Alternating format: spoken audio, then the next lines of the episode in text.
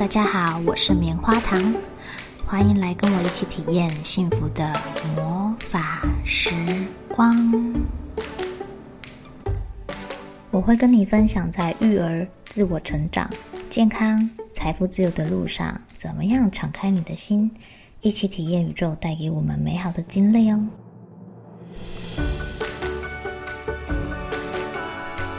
你今天好好的爱自己了吗？一起让爱开始这美好的一天吧。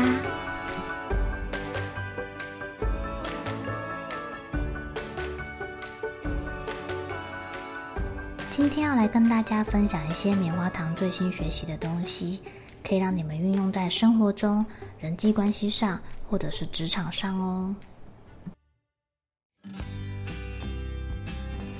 Hello，亲爱的你，今天好好爱自己了吗？爱自己就能够让身边的人都感受到幸福哦。放假的时候，不妨来本好书吧。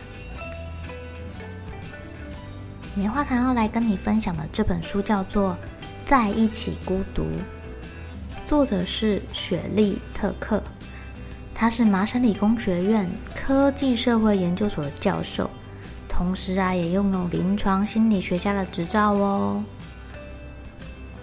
因为啊，他长期钻研这两个不同的领域，这让雪莉笔下所描绘的东西，既充满了逻辑性，又充满了对人性的探讨。呃，这本书的次标题叫做《科技拉近了彼此的距离，却让我们害怕亲密的交流》。我觉得副标题更可以显示出，就是这本书所要描写的东西。的确哦。网络跟手机啊，拉近了我们彼此间的距离。像很多时候啊，啊，比如说小学同学什么的，都是靠脸书才可以找到的耶。啊，现在就算在不同的国家，也不用像以前一样啦，因为电话费太贵，久久才能点联系几句，或是只能写信给对方，然后还要等好久才可以收到我们彼此的回信。科技可以解决我们的相思之苦。但是，你有没有发现啊？你跟你最亲密的人，上次聊天是面对面的聊呢，还是透过 LINE 的讯息联络呢？有的时候啊，我去餐厅里面吃饭，我就会发现，我就会发现到一件有趣的事哦。大家都是先拿出手机看一下有没有人传 LINE 的讯息给你啊，或是有没有 message 啊，或是 Facebook 有没有人按赞啊？等到你一一把这些社交媒体上的事情处理完之后啊，你才会好好的来看看对面的这个人。嗯，有时候可能人在心不在，也有可能哦。可是更有趣的是，我们就算用手机聊天，也聊得挺不专心的，因为现在 A P P 太多啦，可能你在回 A 讯息的时候。B 的讯息又跳进来，你又要再跳过去回他的讯息，跳来跳去，跳来跳去的，好像可以一心多用，感觉很有效率，却缺乏了专注力。有一次啊，棉花糖走到另外一个办公室，发现一个很好笑的景象。明明啊，就是坐在隔壁的同事，大家都不抬头，低头一直打字，一直打字，一直打字。棉花糖以为他们都很忙，然后不敢去打扰他们。没想到他是在跟隔壁的同事聊天，但是是透过打字的方式聊天呢。明明抬头就可以讲到话的，为什么还要用文字来聊天？棉花糖实在是百思不得其解哦。这些发生在我们生活中的事情啊，仅仅是冰山一角而已。呃，作者雪莉啊。他非常敏锐的观察，而且记录下他在这个数位时代下所做的实验。他把它分成两大部分，一个叫做机器人时代，孤独感，新的亲密关系；另外一个呢是网络时代，亲密感，新的孤独方式。先来看看机器人吧，在机器人的时代啊，我们。重新审视自己对于真实的人或是宠物、机器人跟机器宠物之间的相处。呃，先不谈说那些用来让我们工作更有效率的机器人，比如说呃，在医疗上面会有发药机器人跟呃打扫环境的照顾机器人，或者是像电影《钢铁人》里面一样啊，史塔克有个助理叫做 Friday，他很聪明，可以跟史塔克对话，而且是没有空间时间的限制，可以帮他快速的分析处理各种危机事件。我们期待的到底是人跟人之间的真实情感交流，还是期待跟身边的人建立自己的理想关系呢？哇，他提出一个非常有趣的观点哦。他发现他的孩子对于动物园里面的动物是不是真的，并不是这么的感兴趣。他跟他抱怨说：“哎。”我去动物园，这里的动物怎么一直在睡觉，都不理我啊！还不如直接放一只可以表演跳火圈的狮子给我看。我想要跟他互动啊！我不想要看到一只一直在睡觉的动物，这样多无聊啊！啊，像是宠物疗法也曾经拿来治疗，就是那些失去挚爱的人，如今不用真的宠物啦。可以用机器宠物替代，而且啊，这些被治疗的人觉得机器宠物比真的宠物还要棒哎，因为啊，机器宠物一定会回应你，而且你不用清理它的大小便，也不用再次经历这个宠物的死亡。就算人类知道手中的宠物是机器宠物哦，还是会投射感情在它的身上，就连理性的工程师也不例外。因为机器宠物是针对人类的需求去设计的，它会让你感觉到有人在陪伴你，而且呀，你付出的时间是非常值得的。那如果将这样的想法转换到机器人身上，你也会发现，不少人会更倾向有机器人的陪伴，因为啊，机器人的要求比较容易应付，人可能会让你失望哦。你没有办法预期对方会怎么回应你，你也不知道他真实的感受是什么，因为人总是倾向展现自己好的一面给对方看，这样看起来机器人好像比较可靠、比较忠诚诶。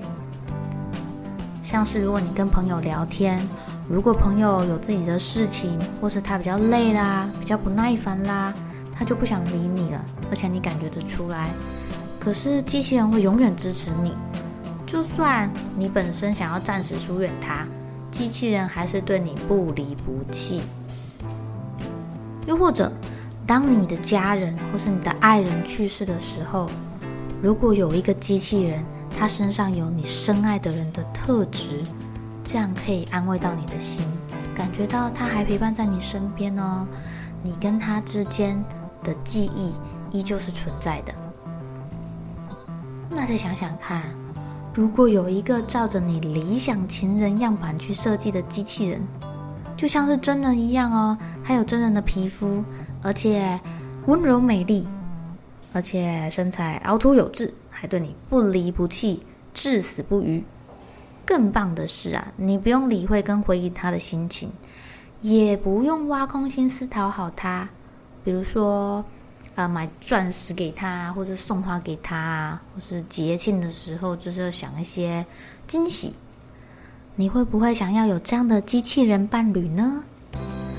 也许啊，因为现今生活的步调太快了，快到你可能没有时间去学习如何与其他人相处，怎么样处理好人际关系。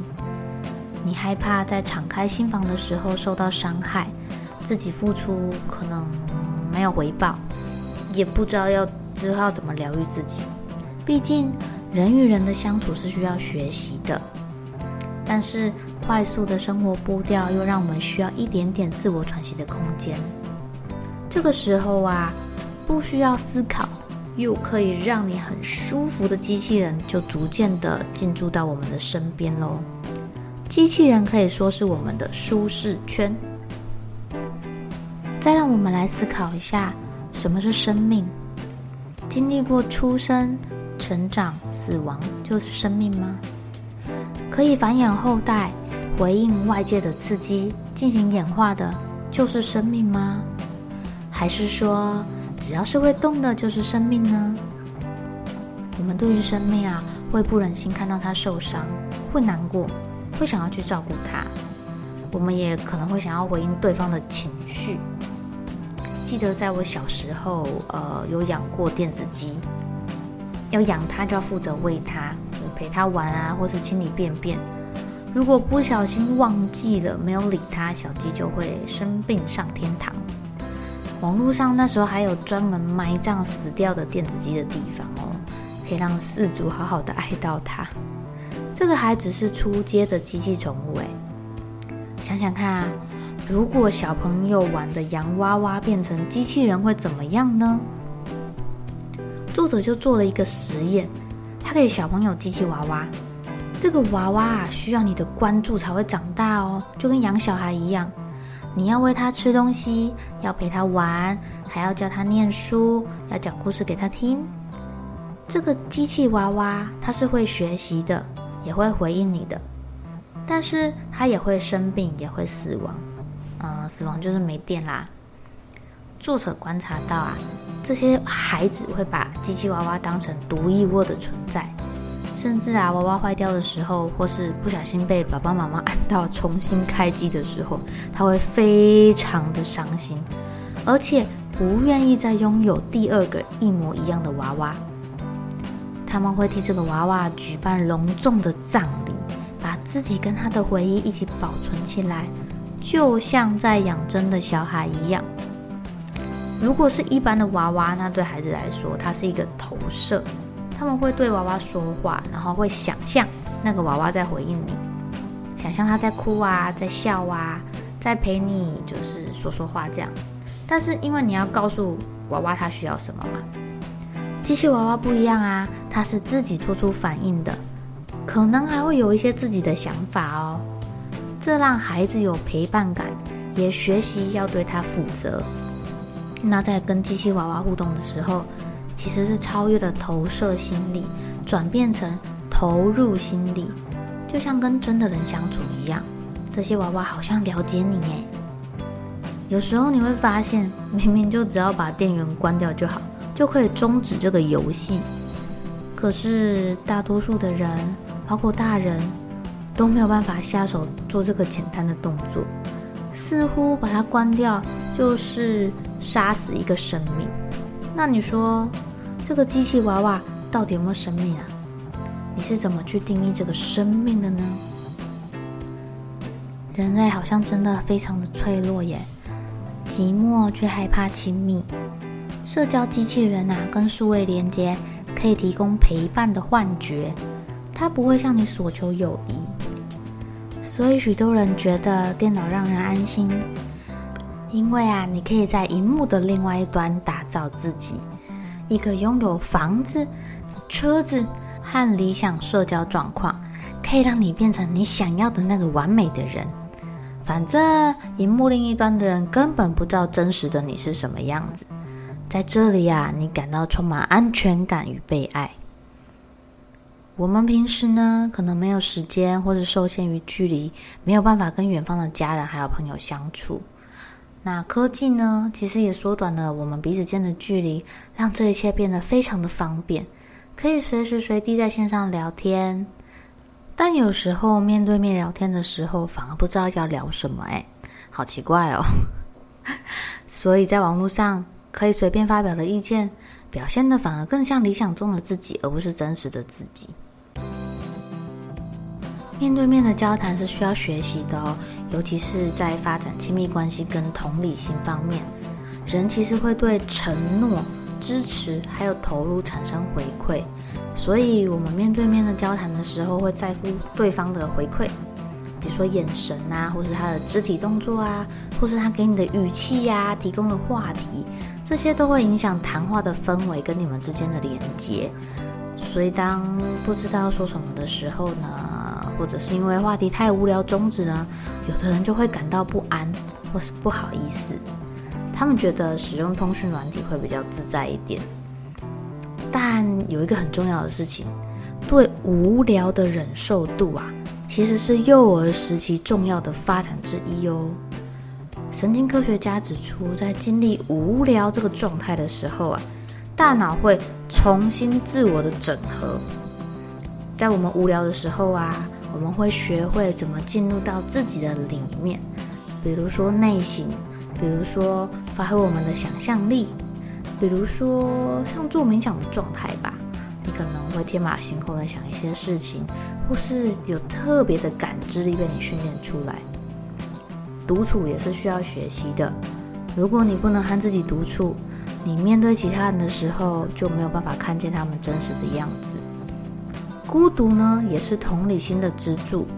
如果学不会独处，你会把他人变成你需要他们成为的样子，好扶持你脆弱的自我跟体验寂寞。不知道大家在使用社交软体或者社群媒体的时候啊，会不会因为收到多少的按赞数或是回应？来衡量自己是否受到欢迎。如果没有很多人看，你会不会产生焦虑感？你花了多少时间在脸书上面呢？在网络上啊，你可以随意的诉说心里的秘密，但是你也没有办法阻止别人的回应哦。因此，网络的霸凌层出不穷。就算你关掉了回应，如果别人立刻截图复制画面。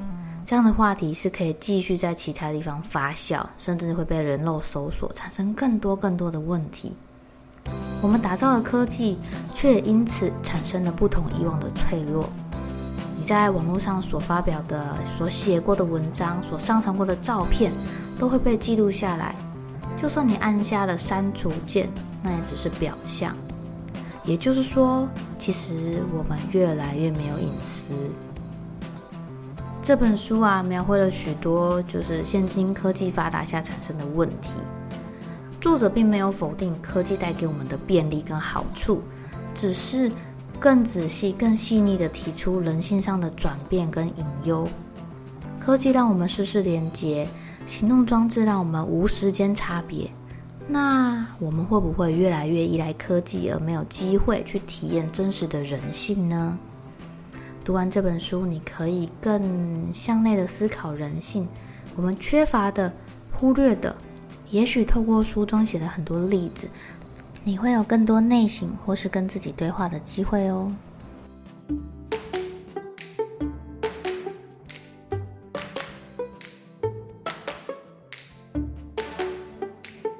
谢谢大家听完棉花糖帮你们导读了这本书，在一起孤独。如果你有什么心得想要跟我分享的，也欢迎留言给我，或是写 email 跟我分享你的心情哦。棉花糖会继续跟你分享育儿的小技巧，或者是最近棉花糖在学的一些可以运用在生活上，对你会有帮助的学习经验。我们下次见喽！